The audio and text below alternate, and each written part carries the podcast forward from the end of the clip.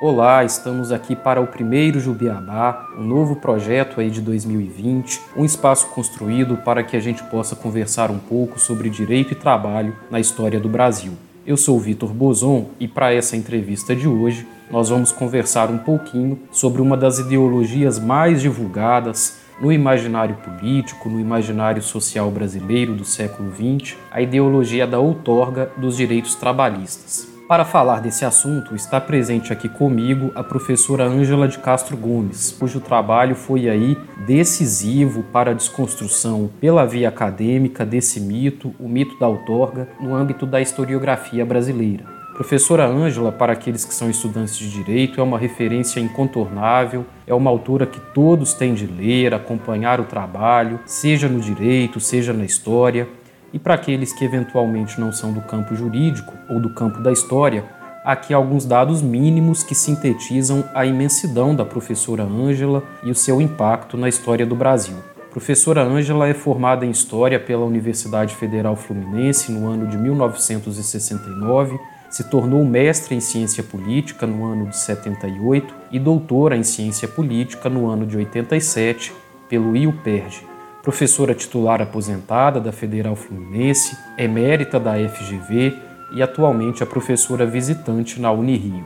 Publicou cerca de 40 livros, trabalha e já trabalhou com objetos de investigação diversos. Destaco aqui, por exemplo, suas produções em torno do pensamento social brasileiro, dos intelectuais, da historiografia, da história oral, da justiça do trabalho e do trabalho análogo à escravidão.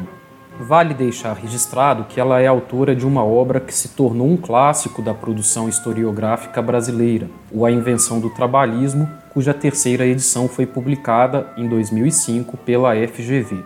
É sem dúvida uma referência imensa para nós e é uma grande honra, professora Ângela, que a senhora tenha aceitado estar aqui conosco hoje. Prazer é todo meu, viu, Vitor, poder conversar com você e com todos que vão nos ouvir e agradeço suas palavras de apresentação. Seja muito bem-vinda. Vamos lá para essa conversa, estou bem animado.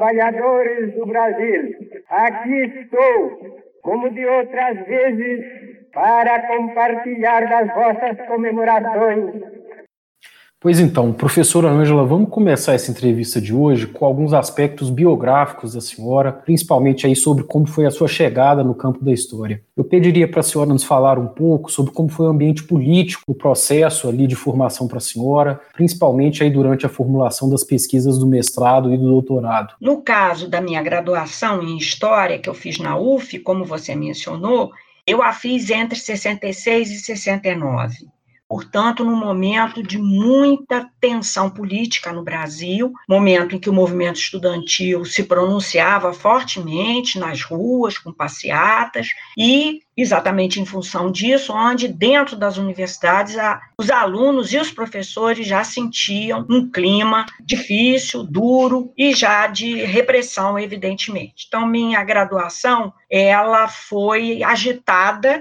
mas ela também não foi auspiciosa, digamos assim. Em dezembro de 68 sai o AI-5 e eu me formo no ano posterior.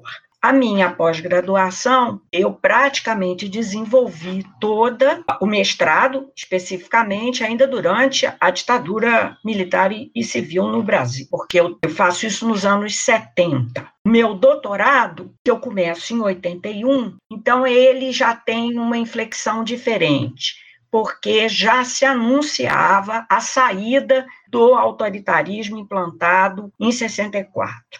E, sobretudo, alguns anos depois de 81, já se vislumbrava que nós, nós brasileiros, iríamos passar por um processo, um processo bom, pelo qual a luta por eleições diretas para presidente e a luta por, pelo retorno efetivo a um Estado de Direito iria se efetuar basicamente a partir das eleições que seriam convocadas para uma nova Assembleia Nacional Constituinte. Então, eu estava terminando a minha tese, eu defendo em 87, e eu termino assim na virada de 86 para 87. Então, quando eu terminei a minha tese, digamos, eu sabia, eu não sabia quando, mas eu sabia que com certeza nós iríamos ter uma Assembleia Nacional Constituinte que consagraria um novo pacto político para o Brasil. Né, em novas bases, e todos desejavam que fossem mais democráticas e menos desiguais para a população. Acho que, em síntese, é isso. Muito bem. Professor, eu queria abordar aqui um pouco nessa conversa a Primeira República, que foi objeto vasto da sua produção, principalmente no livro que resultou aí da sua dissertação de mestrado, intitulado Burguesia e Trabalho. Ainda hoje, aí no campo jurídico, a gente percebe que muitos manuais, muitas produções, inclusive de pós-graduação estrito senso, acabam esbarrando em um tratamento simplista, um tratamento omisso, que negligencia a produção legal em direito do trabalho até os anos de 1930. Queria escutar um pouco a senhora sobre como foi o processo de produção do seu trabalho de mestrado, como o campo histórico olhava naquela época para a Primeira República, em que medida nós podemos aí considerar a existência das leis trabalhistas e previdenciárias operando naquele contexto social. Em minha dissertação de mestrado tem como título burguesia e trabalho. E eu estou fazendo um estudo concentrado na atuação do patronato, do empresariado nacional, né, evidentemente, face ao processo de construção da legislação do trabalho no Brasil. Aí eu quero pensar a legislação como tanto a legislação trabalhista, ou seja, a regulamentação do mercado de trabalho quanto à legislação previdenciária, portanto, aqueles que já saíram do mercado de trabalho. E, no caso, eu estava me concentrando na atuação do patronato. Isso, na época, era uma novidade. Novidade no sentido que haviam muito poucos estudos que privilegiavam o empresariado, porque havia uma espécie de parti pris de que o empresariado, o patronato, vou chamar de patronato aqui, que o patronato no Brasil era fraco, ele não se exprimiria, ele não teria por isso força de pressão política, enfim, não era considerado um ator político, muito menos um ator político relevante. E, no caso, eu vou estudar o patronato porque eu vou me engajar num é, trabalho de pesquisa que o meu orientador de dissertação desenvolvia na época. Meu orientador era o professor Renato Bosch, quero homenageá-lo aqui. Sempre busco homenagear meus orientadores e aconselho a todos os alunos fazerem o mesmo. Salve os nossos orientadores. Sou o professor Renato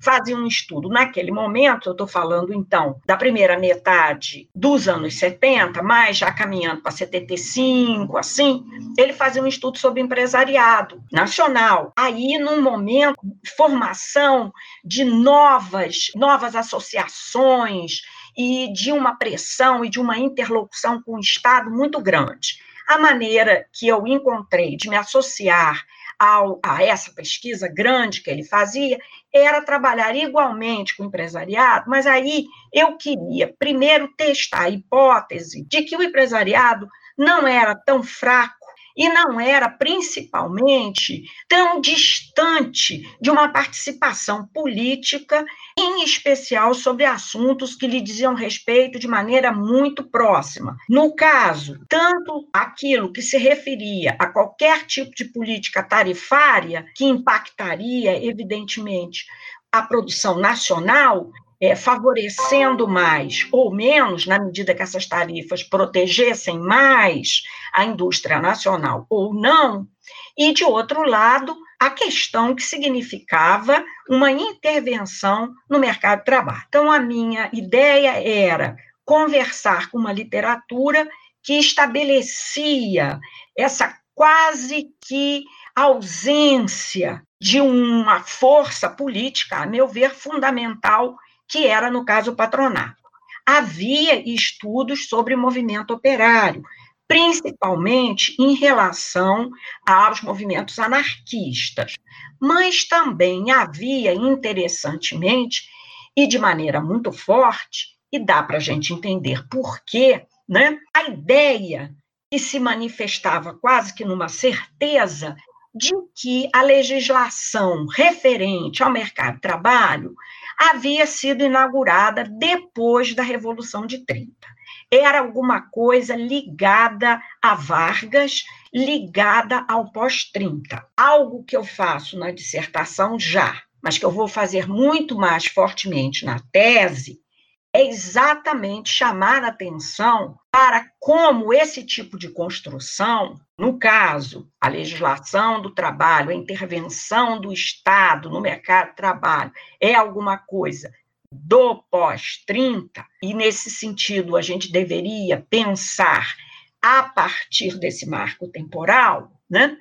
Como essas enunciações têm a ver com elaborações, com narrativas, com discursos políticos construídos no próprio pós-30.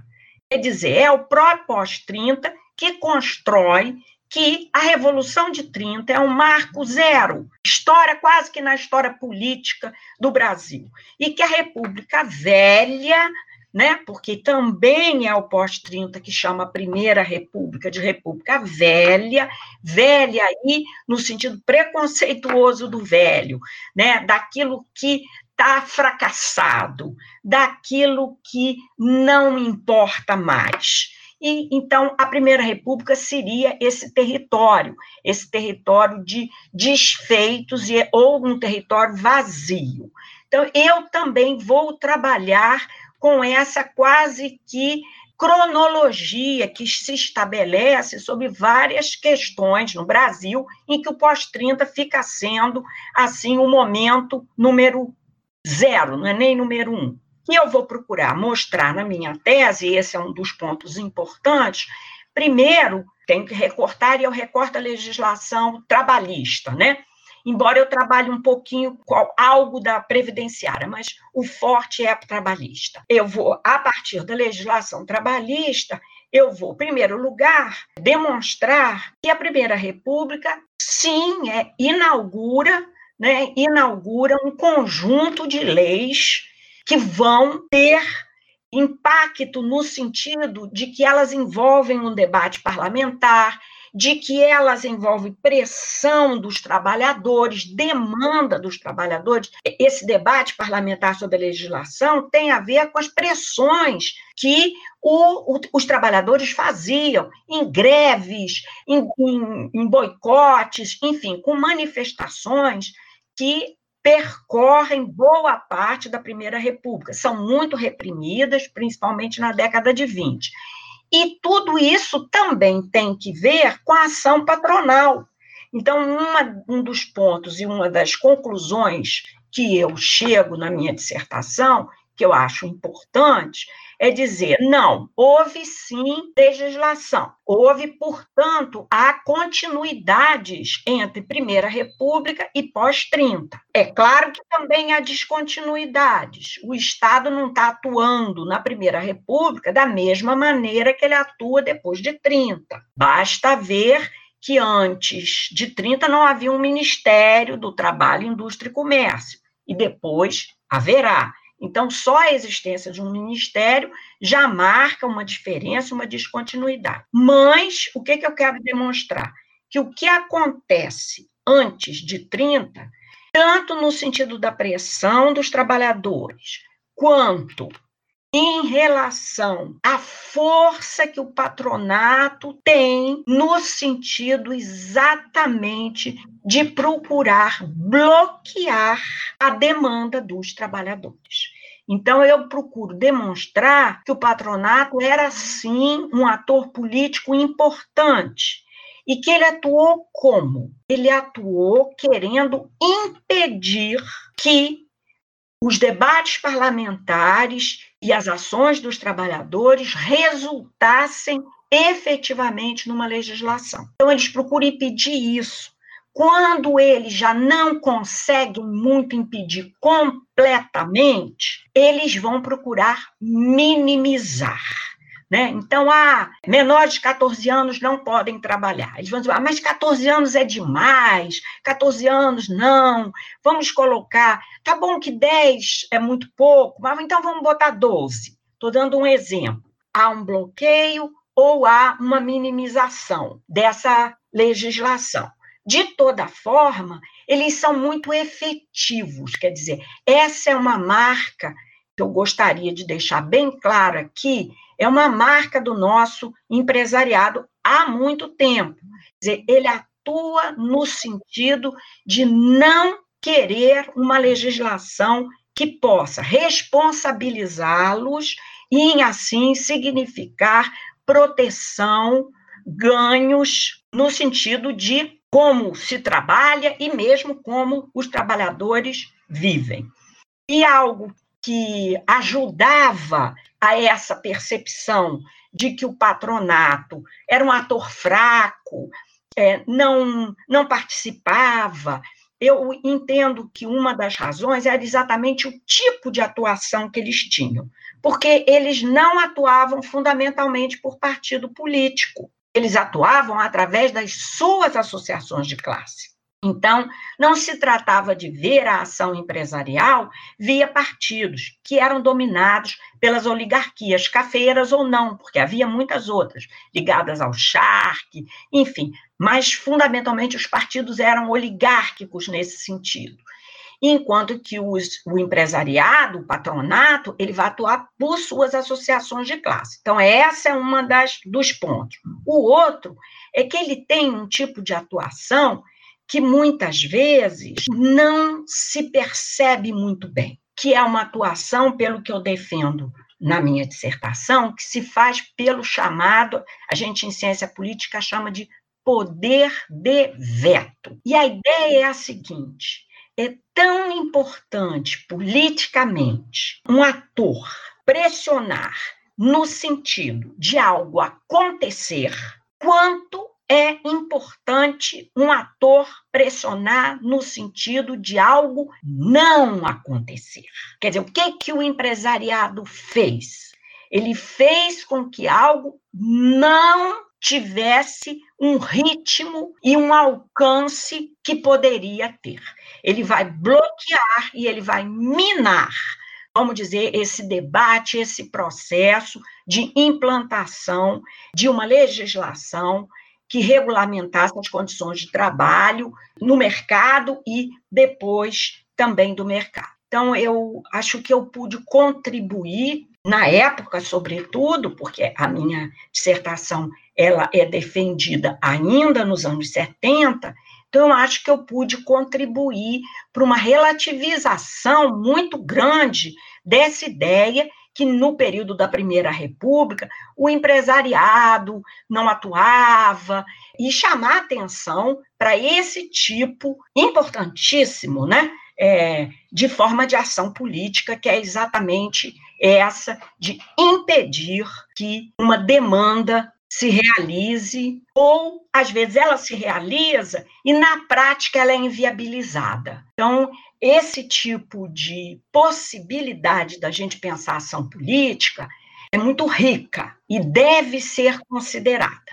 E eu penso que talvez por isso não se encontrasse ação do patronato porque você estava procurando no lugar errado, você estava procurando o que que eles faziam. Eles faziam que as coisas não acontecessem. Sim, e nesse sentido seria uma morosidade ativa do patronato, não é? Exatamente, mas muito poderoso. É uma ação política muito poderosa. Então, acho que a minha dissertação de mestrado, ela, no fundamental, ela chama atenção para esses pontos, hoje já não tão novos, muito menos originais, mas que naquele momento pôde contribuir, em, acho que, nessa direção. Muito bem. Eu queria citar aqui um relatório recente, que é o relatório da reforma trabalhista de 2017. Teve por relator o deputado Rogério Marinho, lá na Câmara dos Deputados. E o Rogério Marinho afirma, lá no seu relatório da reforma trabalhista, que, abro aspas, o Brasil de 1943 não é o Brasil de 2017. Há 74 anos, éramos um país rural, com mais de 60% da população no campo, Iniciando um processo de industrialização, vivíamos na ditadura do Estado Novo. Apesar disso, o governo outorgou uma legislação trabalhista que preparava o país para o futuro. Fecho aspas. Essa fala nós podemos aí visualizá-la e representa um sintoma de uma exitosa divulgação de que os direitos trabalhistas foram doados pelo chefe político Getúlio Vargas à classe trabalhadora. No meio acadêmico, essa formulação inclusive ficou conhecida como tese da outorga, a senhora poderia falar um pouco sobre essa tese, sobre essa ideologia, como que ela foi construída ali enquanto um artefato utilizado pelo Estado Novo e também como um dos braços do trabalhismo? Bom, primeiro ponto, e eu queria chamar a atenção, é para se perceber como essa é uma proposta que vem do pós-30 de tornar esse período e aí especialmente o Estado Novo, mas eu vou, em relação a essa questão, eu vou considerar o pós-30.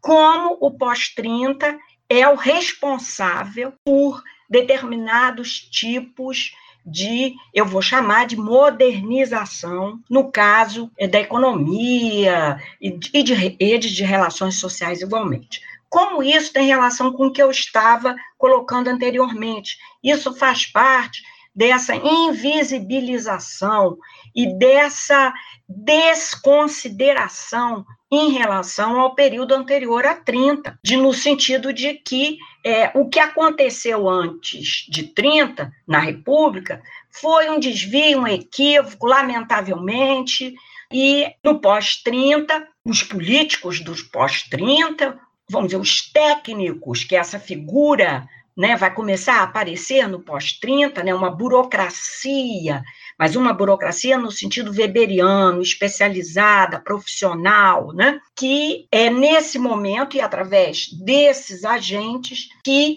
nós teríamos, no caso, como nós estamos analisando, essa legislação. Então, você apaga o que vem antes. E quando você apaga o que vem antes, você apaga, inclusive, todo um processo de décadas de luta dos trabalhadores se organizando em associações que têm o formato de sindicatos, mas também tem outros formatos, ligas. Quer dizer, durante muito tempo, as formas de organização dos trabalhadores eram variadas. A gente, às vezes, fala do sindicato, que é o sindicato aí do pós-30 em diante, é o sindicato, sim, mas antes haviam associações é, que se, tinham formas é, diferenciadas. Mas esse processo todo é apagado. E realmente esse é um ponto fundamental na minha tese de doutorado. Quer dizer, eu quero mostrar na minha tese de doutorado até porque eu já tinha visto isso na minha dissertação. E eu tenho uma grande parte da minha tese de doutorado que eu trabalho com a Primeira República também. Mas eu trabalho com a Primeira República exatamente com os trabalhadores. Porque o que, que eu quero mostrar? Eu quero acompanhar mais de perto esse processo de construção de uma identidade do trabalhador no Brasil, de como eles vão afirmar o valor do trabalho do trabalhador, de como eles vão fazer demandas, de como eles vão denunciar as formas com, com que os obrigavam a trabalhar nas fábricas, que ameaçavam sua vida, quer dizer, a falta de uma legislação de proteção, que eu estou dizendo assim, do tipo de acidente de trabalho, e mostrar, inclusive, que o que vai se fazer no pós-30 é uma leitura e uma apropriação desse processo de lutas, na elaboração de um discurso, de um discurso que vai ser enunciado por lideranças políticas muito importantes, usando meios de comunicação modernos, a imprensa, o rádio, que era muito importante. Então esse discurso, ele vai igualmente encobrir o que aconteceu antes, essas lutas todas, e vai colocar como se as iniciativas, digamos assim, as iniciativas realizadas durante a década de 30 e inícios de 40 fossem iniciativas do, do próprio governo, né? E aí, sobretudo durante o Estado Novo, um governo, digamos assim, que vai estar materializado na figura de Vargas. É aí um Estado mesmo que está materializado na figura de Vargas. Inclusive, aqui no campo jurídico, a gente tem ali o Oliveira Viana e o Cesarino Júnior atuando, escrevendo e difundindo aí a ideologia da outorga. É, o Oliveira Viana, eu entendo que ele é absolutamente paradigmático. Não só porque ele é fundamental na construção desse discurso, mas ele tem um conjunto conjunto grande de que a gente chama de ideólogos e que atuam, sobretudo no caso da legislação trabalhista. O Oliveira Viana, ele é decisivo, não só porque ele faz isso, como igualmente ele é o arquiteto dessa forma de organização sindical que nós foi montada no início, já no iníciozinho dos anos 30, em 31, nós já vamos ter uma lei de sindicalização, então, e é uma lei de sindicalização que segue o modelo do corporativismo. Esse modelo, é claro que ele muda, mas esse modelo ele vai perdurar até o fim do século XX, entrando pelo XXI. Então, o Oliveira Viana é um arquiteto né, dessa montagem do sindicalismo corporativista no Brasil. E um outra, uma outra figura política decisiva do pós-30, e aí decisiva muito na produção e divulgação desse discurso, que é um discurso de elogio à genialidade do Vargas, que era um ministro do Trabalho Alexandre Marcondes Filho. Marcondes Filho, que inclusive se comunicava com vários lares brasileiros, não é? É, uma, a gente, é, o Marcondes Filho, ele não é muito lembrado às vezes, mas ele é muito importante. Ele foi o ministro do Trabalho, ele entra em 42 e vai ficar até o fim, né, em 45 e ele, do ponto de vista, sobretudo, da ampliação do público que vai ouvir esse discurso, da repetição que ele vai se encarregar de fazer em relação a tópicas desse discurso, entre as quais essa, que o Vargas é o responsável, que o Vargas se antecipa as demandas dos trabalhadores. E aí eu quero chamar a atenção de vocês que estão me ouvindo. Vejam bem, eu falei de como os trabalhadores lutam e denunciam, lutam por melhores condições de trabalho e vida, denunciam, demandam a presença do Estado no sentido de proteção. Eles querem ter um horário de trabalho, né? Eles querem ter proteção contra acidentes de trabalho. Então, vocês vejam como que se a gente olhar assim, fica assim, mas como lutaram, lutou-se tanto tempo? Como que se apaga isso? Mas é exatamente essa, são essas operações intelectuais que o discurso é, enuncia que acontecem, e aí não tem a ver, vocês podem pensar assim, puxa, mas era tão fácil mostrar que o Vargas não se antecipou, porque afinal de contas estão lutando desde o fim do 19, estão pedindo né? Então, como que alguém nos anos 30 se antecipa a algo que desde o fim de 19 já estava em pauta? Mas as coisas não funcionam bem assim. Né? Tanto que até hoje, inclusive, isso está sendo repetido, como se os trabalhadores não tivessem, digamos, uma participação absolutamente efetiva no sentido de pressionar pela regulamentação do mercado de trabalho. Então, esse, esse é um ponto que eu me dedico a mostrar. Agora, aí, Vitor, eu vou aproveitar em relação à questão da outorga que você faz, fez e mencionou, né? A, a, é, essa forma, ideologia da outorga, ela, ela é nomeada muito fortemente por um autor da época, né? Que é o professor Luiz Werneck Viana, e quando ela é enunciada dessa maneira por ele, ela já tem uma carga de crítica, porque quando é dito ideologia, nesse caso específico, ideologia aí tinha um sentido que era relacionado a teoria marxista, muito importante e muito compartilhada é, nos anos 70 e 80 ainda, vamos lembrar que a queda do Muro de Berlim é em 89, e a gente vai ter mudanças na historiografia internacionalmente, mas de exatamente de 70 em diante, né? Então, quando se fala aí ideologia da outorga, ideologia tem o sentido de mascaramento de algo que não é verdadeiro, né? Então aí a palavra ideologia quer dizer exatamente olha como a outorga é alguma coisa falsa, que não é verdadeira. É isso que a ideologia da outorga é, efetivamente significa, embora ela seja tomada muitas vezes como uma afirmação de que é, desse discurso, a ideologia da outorga consagraria esse discurso, mas, é, mas ela era um mascaramento. Então, o Werneck enuncia como uma crítica, né? Diz que está mascarado. Eu estou chamando atenção porque às vezes eu penso que é importante a gente atentar para isso, né? De que o autor que coloca em circulação, ele, ele, ele faz isso no sentido de criticar, de apontar que não é alguma coisa é verdadeira. Não no sentido de legitimar, portanto. Exatamente.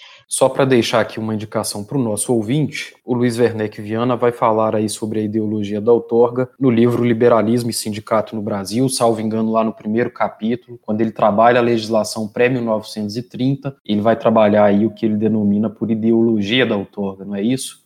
Isso.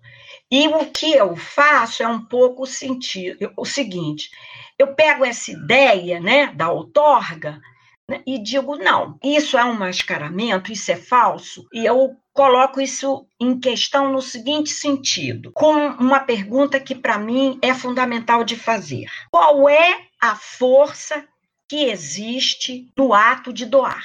É porque se essa esse discurso fez ele fez um público. E se ele, inclusive, passa a ser repetido e repetido e repetido, qual é a força que ele tem? Qual é o sentido político que o ato de doar, de outorgar, tem. Então, eu vou trabalhar com isso, eu vou levar a sério no seguinte sentido. Sim, eu sei que essa, é, essa legislação não é uma criação do Getúlio que caiu do céu. Não, eu sei que isso daí é um processo histórico longo e tem luta né, é, entre trabalhadores, patronato, Estado. Isso daí é uma história longa e tensa. Mas elabora esse discurso, e esse discurso é é importante, como você está dizendo. Veja como ele ainda é repetido.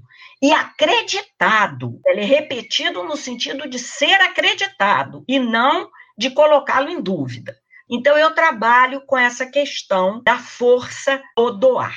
E, para mim, ela é central para o meu argumento, porque eu quero mostrar exatamente que essa ideia de uma relação entre os trabalhadores e, no caso, o Estado encarnado em Vargas, né, que ocorre efetivamente nesse período e que no qual a legislação trabalhista e os, os direitos sociais, porque aí direitos sociais mesmo, né, tem um papel fundamental, que é essa relação entre esses dois termos, não é uma relação como se imagina nessa ideologia da outorga, que é o que o Estado é, faz e os trabalhadores aceitam. Os trabalhadores nessa relação são praticamente passivos, né? Só tem o Estado que se antecipa, que papapá, nesse sentido.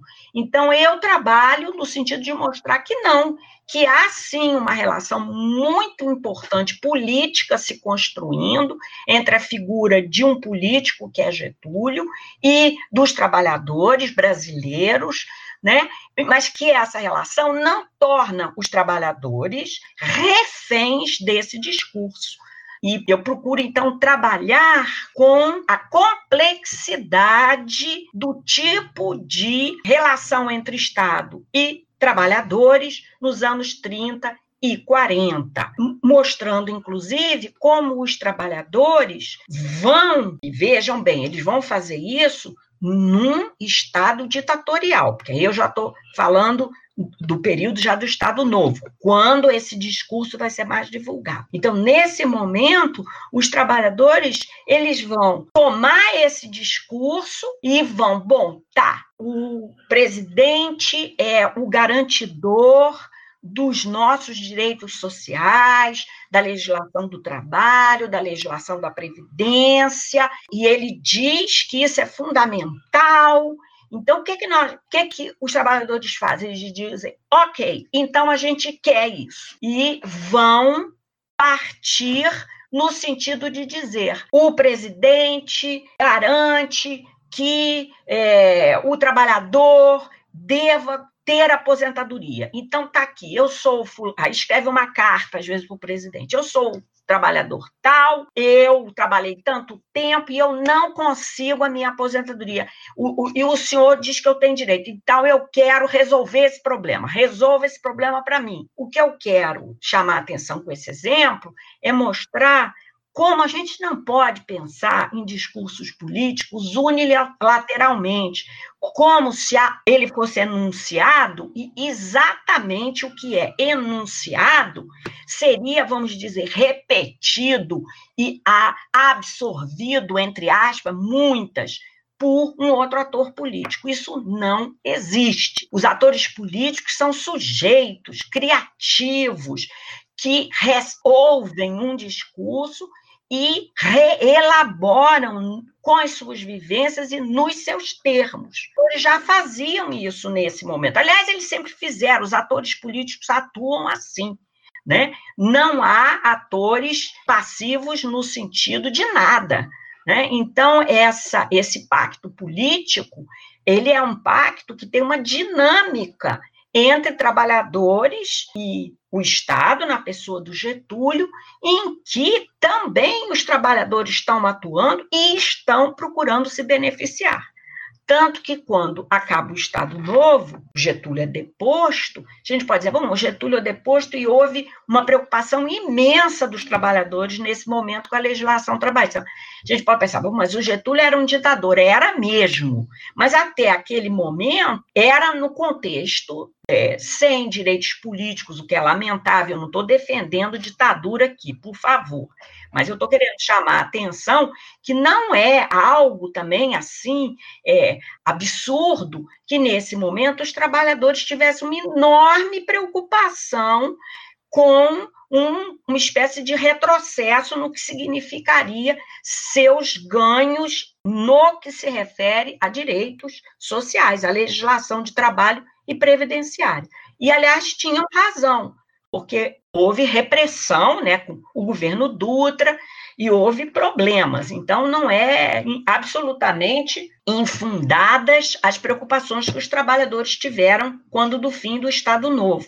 O que mostra como é complexo, né? como é que a gente não pode fazer é, associações assim muito rígidas, né? É, tem que pensar com cuidado. Acho que eram os pontos principais em relação a essa questão da outorga. Eu acho assim, é uma questão da outorga que tem uma vida impressionantemente longa, né? Professor, e aproveitando aqui um gancho, no A Invenção do Trabalhismo, a senhora trabalha uma categoria que ganhou um amplo espaço no debate acadêmico das ciências humanas, mas na historiografia brasileira em particular, que é o conceito de populismo. Em termos recentes, inclusive, esse termo tem reaparecido com maior destaque, e aí a senhora promove na obra uma reflexão sobre o populismo, muito embora não exista ali a expressão, o significante populismo sendo representado na obra. Eu queria entender melhor como que a senhora trabalha essa crítica à noção de populismo, inclusive batendo nas formulações conhecidas do cientista político Francisco Verfort. O professor Francisco Verfort, nesse momento que eu trabalho, nos anos 70 e 80, ele era, sem dúvida, uma referência incontornável, né? um dos formuladores mais é, refinados da, dessa interpretação que era do populismo. Eu, mais ou menos, já apontei aqui as minhas dificuldades com essa interpretação, porque essa interpretação exatamente situa uma relação entre dois sujeitos históricos, um político, no caso, o Estado, um governo, um político, porque podia ser também, né? E os trabalhadores, ou a classe trabalhadora, se quisermos, é, no sentido de que esse governo, esses políticos, eles estão produzindo um discurso, aí vamos pensar já um momento pós-45, onde tem eleições, né? um discurso para um público que é um público de eleitores, portanto, um discurso que está buscando votos, é, o político está querendo se eleger, né? E que esse político enuncia esse discurso, que é um discurso mesma tópica, que é um discurso para enganar, cheio de promessas para enganar, que estão mascarando. E ah, o ponto mais importante ainda para mim, e esse público no caso, um público composto por camadas populares é, de, que votavam, portanto, camadas populares de eleitores, e que esse público, então, era enganado por esse discurso, a, a palavra que se usava era manipulado. Então, ele era manipulado, mas a manipulação é uma forma de enganar né, manipulado por essas lideranças que de, estavam apenas voltadas para o seu interesse pessoal e mais imediato, se eleger, ocupar aquele cargo público, e, nesse sentido, eram enganadas porque essas camadas populares, por exemplo, compostas em boa parte por trabalhadores, sem dúvida nenhuma, eram camadas de pessoas pouco instruídas, educadas, pessoas que inclusive tinham vindo para a cidade há pouco tempo, eram migrantes, eram pessoas que vinham do campo, eram trabalhadores rurais, portanto, então havia uma série de explicações que vinham de análises macro, sociais e econômicas, no sentido de explicar a situação de uma grande camada popular de eleitores que, tendo essas características,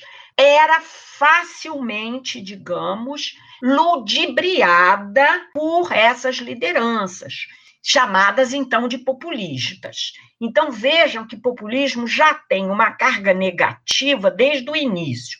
Né? O político populista já está enunciado aí como um mal político, um político interesseiro, um político que quer enganar. E de outro lado, que aí é o meu problema fundamental, do outro lado eu tenho um sujeito histórico que não é sujeito, porque ele não tem ação nenhuma, não tem ação efetiva, né? É como se aquilo que aquele político falasse, eu fosse acreditar que aquelas camadas populares, entre aspas também, acreditassem piamente naquilo, como se elas não tivessem uma capacidade de realizar crítica, como se elas não tivessem uma capacidade de elaborar aquilo que estavam vivendo e que estavam presenciando. O que significa, na verdade, uma perspectiva muito empobrecedora do que era o povo né, aquela ideia, o povo não sabe votar e talvez nunca aprenda, porque nesse não sabe tem quase que um talvez nunca aprenda a votar. Isso é, é muito trágico, porque a gente tem que entender por que, que o povo vota de um jeito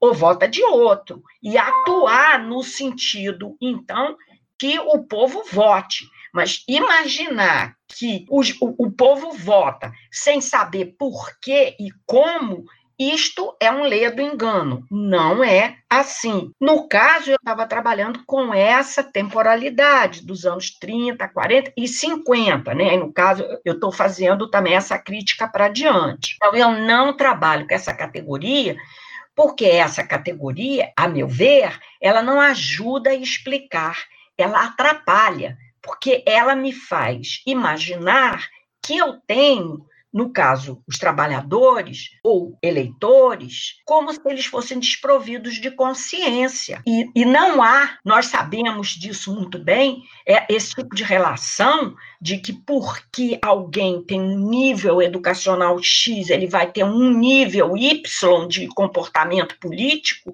isso é totalmente equivocado. Comportamento político não é alguma coisa que se deduza no sentido mecânico de posição social, de grau de instrução. Não é assim. É muito mais complexo e é muito mais difícil. Então, eu rejeito essa interpretação e vou procurar entender, vou procurar entender, inclusive, exatamente esse ponto.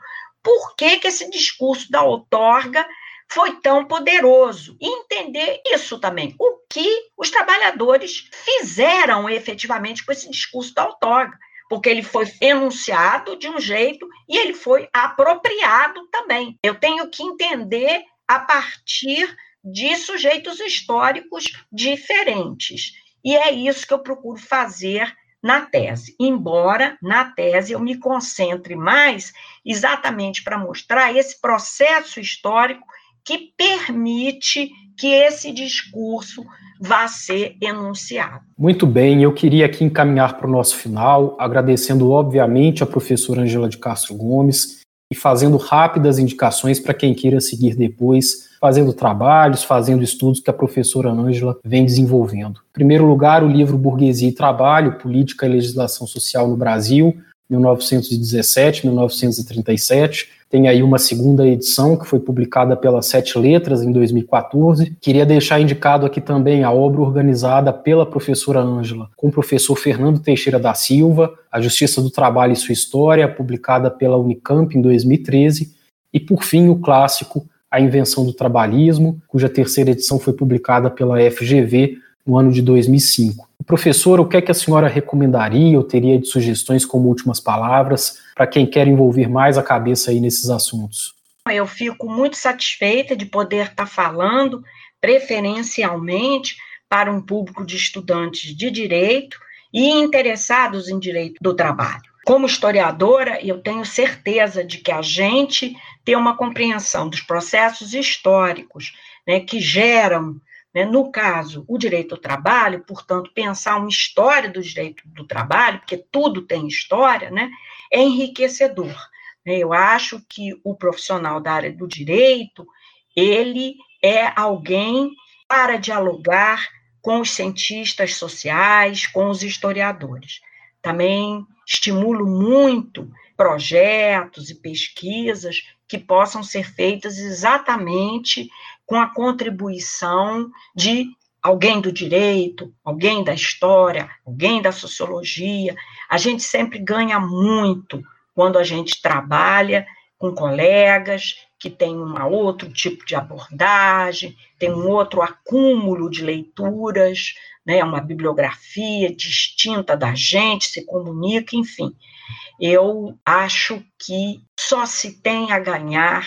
Aliás, eu acho, não, eu tenho certeza. A gente só tem a ganhar quando a gente trabalha dessa maneira.